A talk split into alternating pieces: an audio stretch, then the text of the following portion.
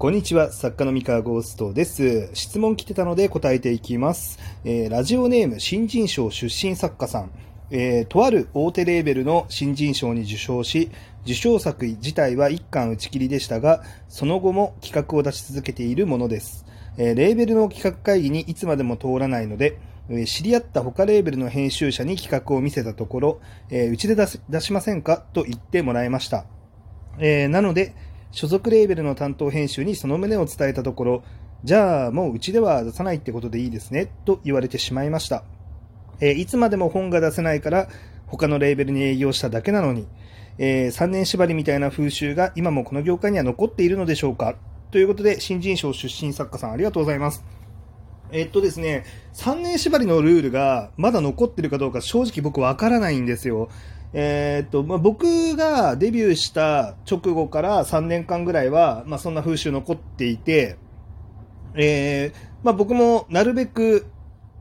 3年、うん、以内に外に出ないようにっていうのは考えてましたね、当時は。あのーだけど、まあ、僕も10年目の作家になってしまって、えーっと、正直、その、どうなってるのかわからないんですよ、今。そのあたりが。で、なので、正確にその風習が残ってるかどうかっていうのは何とも言えないです。えーただ、まあ、新人賞、しかも大手レーベルってことなんで、まあ、ライトノベルで大手レーベルといったら、電撃文庫、富士見ファンタジア、MF 文庫 J とか、まあ、大体絞られてくると思うんですが、えーっとですね、まあ、このあたりの新人賞って、まあ、結構コストをかけて、あの、新人賞やってますので、まあ、自営文庫さんもそうかな。うん、まあ、どこ、どこもコストかけてるんですけどね、新人賞には。まあまあ、ただまあ、その、多少の、あの、コストのかけ方の違いっていうのがまああるんですけど、えーっと、このあたりのレーベルはやっぱりかなりコストかけてるのもあって、なるべくだったら自分の出身のさ、あの、自分のとこの新人賞の出身作家さんは、まあ、2シリーズ、3シリーズぐらいは、えー付き合ってほしいって思ってるところは多いと思います。はい。あの、3年っていうよりかは、シリーズ数かな。多分。あの、まあ、1作品だけで、まあ、売買されてしまうと、まあ、ちょっと痛いなっていう感じに思ってるんじゃないかなと思いますね。まあ、ただ、まあ、現実問題として、えーまあ、企画がいつまでたっても通らないっていう状態を、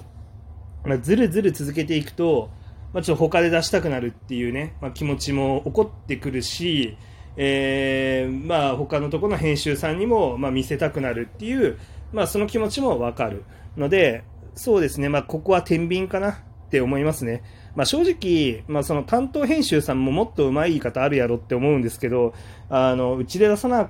くてもいいってことですね。なんて、そんな脅し、脅しみたいなことをわざわざ言わなくても、まあ、なんか言い方とかね、まあ、例えばその、なんだろうな、いや、あの3年間はちょっとごめんなさいっていうとか、あのなんでしょうね、まあ、他のペンネームに書いてもらって挑戦していただくこととかできますかとか、まあ、なんかいろいろこう、言いようはあると思うんですよね。あの、なんか、あの気持ちはわかるけど、あの、編集部としては、お願いだから言ってほしくないみたいな、なんかそういう止め方ってあったと思うんですけど、まあ結構ね、あの、この質問してくれてる、まあこの新人賞出身作家さんの書き方のまんま言われているんだとしたら、まあ結構強い言い方ですよね。うん。まあ、もしかしたら、あの、実際は編集さんそんなこと言ってなくて、あの、この方がね、そう聞こえただけっていう可能性もあるんで、まあ、僕はそこに対して何の断言もできないんですけど、うん、って感じですね。で、まあ、その上でですね、まあ、その、作家として今後活動していくにあたって、まあ、ここで、じゃあ次のレーベルに行っていいのか、えー、も、行かない方がいいのかっていう、まあ、その判断をどうするのかっていうところ悩んでると思うので、ちょっと実体験交えてちょっとお話をしようかなって思うんですけど、あの僕もデビューレーベルから外に出て活動してる人間なんですね。で僕、その電撃文庫、まあ、電撃、えー大賞を受賞して、えーまあ、銀賞を受賞して、で、その後、まあ、電撃文庫さんで2作品を出した後に他のレーベルから本を出したんですけど、え2作品、2シリーズですね。はい、出したんですけど、えっと、その時、やっぱりその3年経過してても、もともとお世話になった編集さん、電撃の編集さんにどう説明して他でも仕事をするっていうのはやっぱかなり頭を悩ませたし、えー、ギリギリまで、まあ、やらないようにってやっぱ考えたんですよね。その義理の問題でね。あの、なんだろう、法律的なも、あの話をしたりとか、えー、っと、その、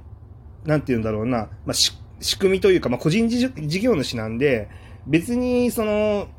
専属契約してるわけでもない、あの、出版社と、なんだろう、に、こう、ミサを立てる意味とか理由っていうのは、まあ、ないんだけども、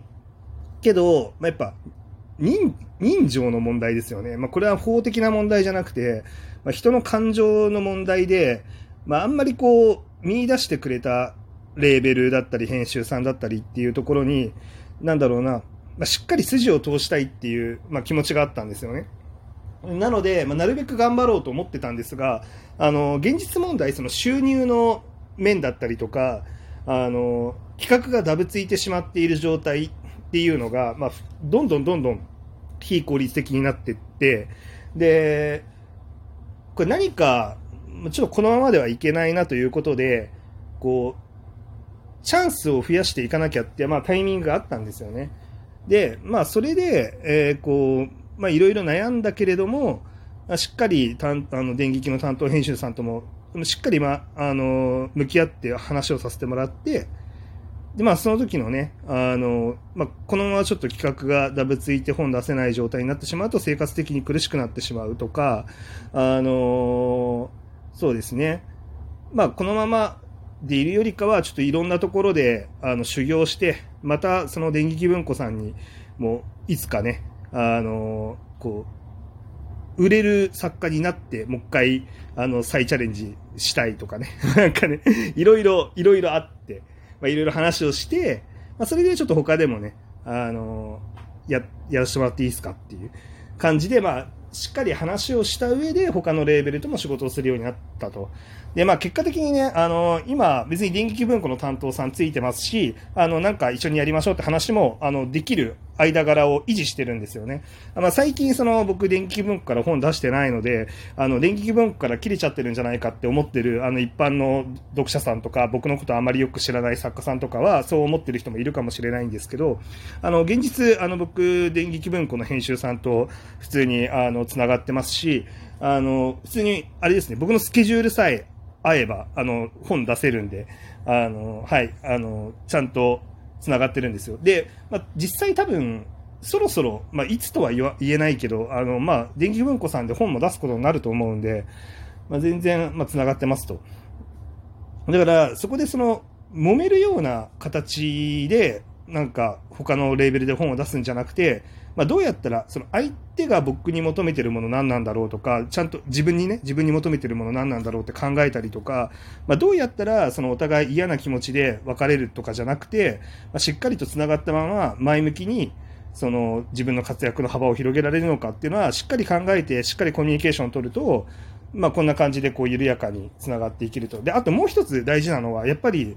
よそで書くのもいいけど、やっぱ結果を出さないとっていうのはあって、あの、ある程度結果を出してると、まあ、この人、あの、他のレーベルで書いちゃったけど、結果出してるし、やっぱりうちのレーベルでも書いてもらおうみたいな感じに、まあ、なるじゃないですか。まあ、なので、あの、他のレーベルに行くときは、あの、なんだろう、結構、ちゃんと決意をして、ちゃんと当てに行くつもりで外に行かないと、なんか、ただ不利益になって終わるだけっていうのも全然あるんで、であとその新しい、その自分の企画見せて、これ行きましょうって言ってくれてる編集さんも、別に作家の、そのあなたの、えー、人生まで、あの、保証してくれる存在ではないので、こう、仮にね、そっちの方で売れなかったら、そっちでも企画が通らなくなって、えー、なんかそのままずるずると、あの、どこからも本が出せなくなってしまうっていう可能性もあるんですね。まあ、なので、まあ、そのしっかりその他のところに行くんだけど、ちゃんと結果を出すっていうのが必要になってくる。で、結果出せなかった時のことも考えると、まあ、もともとデビューしたレーベルとは揉めない方が絶対にいいっていうのはあるので、まあ、その揉めないようにちゃんとしながら、あの、進めていくといいんじゃないかなっていうふうに思います。で、まあ、正直なことを言うと、まあ、この3年縛りに関しては、まあ、暗黙のルールになってて、僕はこれ作家が意識するというよりかは、編集者が意識するべきことだと僕は思ってるんですね。だどっちかっていうとね、その、いや、うちで出しましょうよって言ってる、その他社の編集さん、多分いらっしゃると思うんですけど、まあ、彼が、彼なのか彼女なのかわかんないですけど、もしかしたら、あの、あなたが何年目の作家さんなのかをもしかしたら知らないのかもしれないし、その、もう3年縛りなんて風習がないって思ってる編集さんなのかもしれないんですけど、えっと、そうですね。あの、え、デビューしたばっかりの作家さんですよね。あの、企画、うちの会社もらっちゃって本当に大丈夫なんですかって、まあ、心配して、あの、なるべくその作家さんから企画を取らないようにっていうのを、まあ、編集者が意識することかなって思うんですよ。まあ、あの、他の、あの他のレーベルに対してもう敵対的なあの行動をしようって決めてるんだったら全然ガンガン引き抜いていいと思うんですけど、まあ、ある程度道義を通そうって、まあ、思っているのであれば、まあ、なんかそもそもあの引き抜かないっていうことを、まあ、編集者が意識するべきことかなって思ってるんですね。なので、まあ、作家さんとしては当然ね、うちで本出してくださいって言われたら、あ喜んでって言ってあの原稿は持っていくと思うんですけど、まあ、その3年縛りを意識するのは編集者の話であるとは僕は思いますね。まあ、なので、そのそのうちで本出しましょうよって言った他他のレーベルの編集さんが、まあ、果たしてそのあたりちゃんと考えてるのかなっていうのはちょっと疑問なところではありますね。まあ、そういうもろもろのいろんなことを天秤にかけた上で、そのデビューレーベルで、えー、もう少しだけ、あの、まあ、3年間だけ、あの、もう少し、あの、挑戦し続けるって決めるのか、まあ、あの、いや、もうデビューレーベルと切れてもいいから、あの、リスクを取って他のレーベルで挑戦するかっていうのは、まあ、これはもう、あの、あなたが、あなたがどういうふうに決めるかっていう、それだけですね。はい。ちょっとね、難しい選択だと思うし、まあ、人生においても結構大事なターニングポイントだと思うので、まあ、しっかり考えていい選択をできることを、まあ、祈っております。応援しております。はい。というわけで、今日の話は以上でございます。こんな感じで、あの、質問に答えたりとかしてますので、よかったらお便り機能だったりとか、質問箱に質問を投げていただければと思います。それでは失礼します。